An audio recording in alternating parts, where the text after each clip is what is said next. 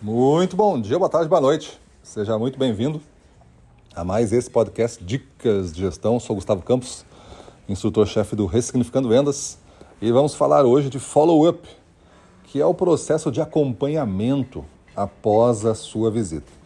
Tem vários colegas, amigos que estão ouvindo aqui que o follow-up acaba sendo um processo é, curto, estou dizendo assim, porque é uma venda recorrente, é uma venda de reposição e esses follow-ups é, é, são muito básicos e, e, rápidos mesmo.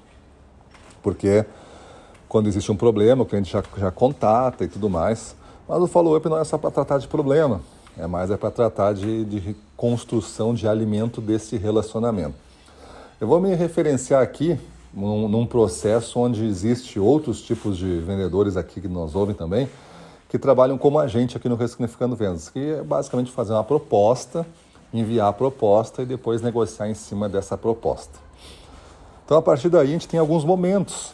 Se você for mapear esses possíveis momentos de follow-up, tem aquele que tu vai marcar a reunião. Eu vou, marcar uma reunião com a pessoa. É, enviar um e-mail para confirmar depois a reunião que foi marcada. Uma reunião que fica acordado depois que vai ser enviada uma proposta para ele com todos esses detalhes e depois é feita uma ligação de follow-up pós-reunião. Então é enviado é, um e-mail dizendo que a proposta vai ser encaminhada amanhã e está no financeiro para ser calculado e tudo mais. Que ele consiga ter um rastreamento. Não sei se você costuma comprar coisas pelo e-commerce, assim, comércio eletrônico, e aí você fica rastreando o produto e como você gosta de receber atualizações por SMS ou por isso do produto que você comprou. No caso, ele está interessado, um comprador, está né, tá interessado em resolver um problema e você está dando um follow-up todo, um acompanhamento de como está avançando isso. Aí você envia a proposta.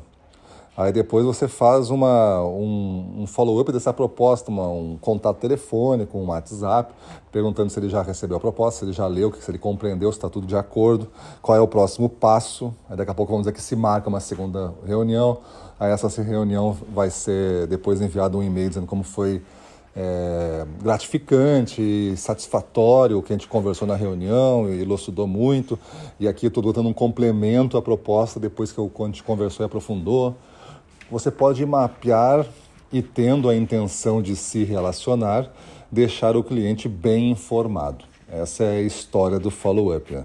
Eu quero deixar ele bem informado, cuidar dos mínimos detalhes para que ele entenda que quando eu fechar o projeto com ele, é, se eu já estou cuidando muito agora, ele já sabe como eu lido depois com o projeto fechado, que no nosso caso aqui é mais importante do que uma parte de uma proposta. Né? Acho que ah, eu me esforço mais na proposta e depois eu não.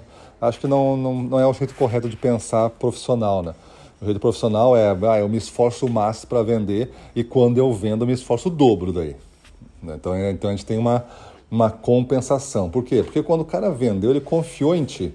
E se tu não corresponder rapidamente àquela confiança nos primeiros momentos que você estiver interagindo com ele, certamente isso vai frustrá-lo. É, é aquele arrependimento pós-compra. Isso acontece muito, né? Então a gente tem que cuidar tanto do follow-up até a compra e depois tanto da energização pós-compra, né? Então esse processo para nós é importante. Resolvi compartilhar com vocês aqui. Pensa nisso, mapeia o teu processo, muda a tua vida e vamos para cima deles.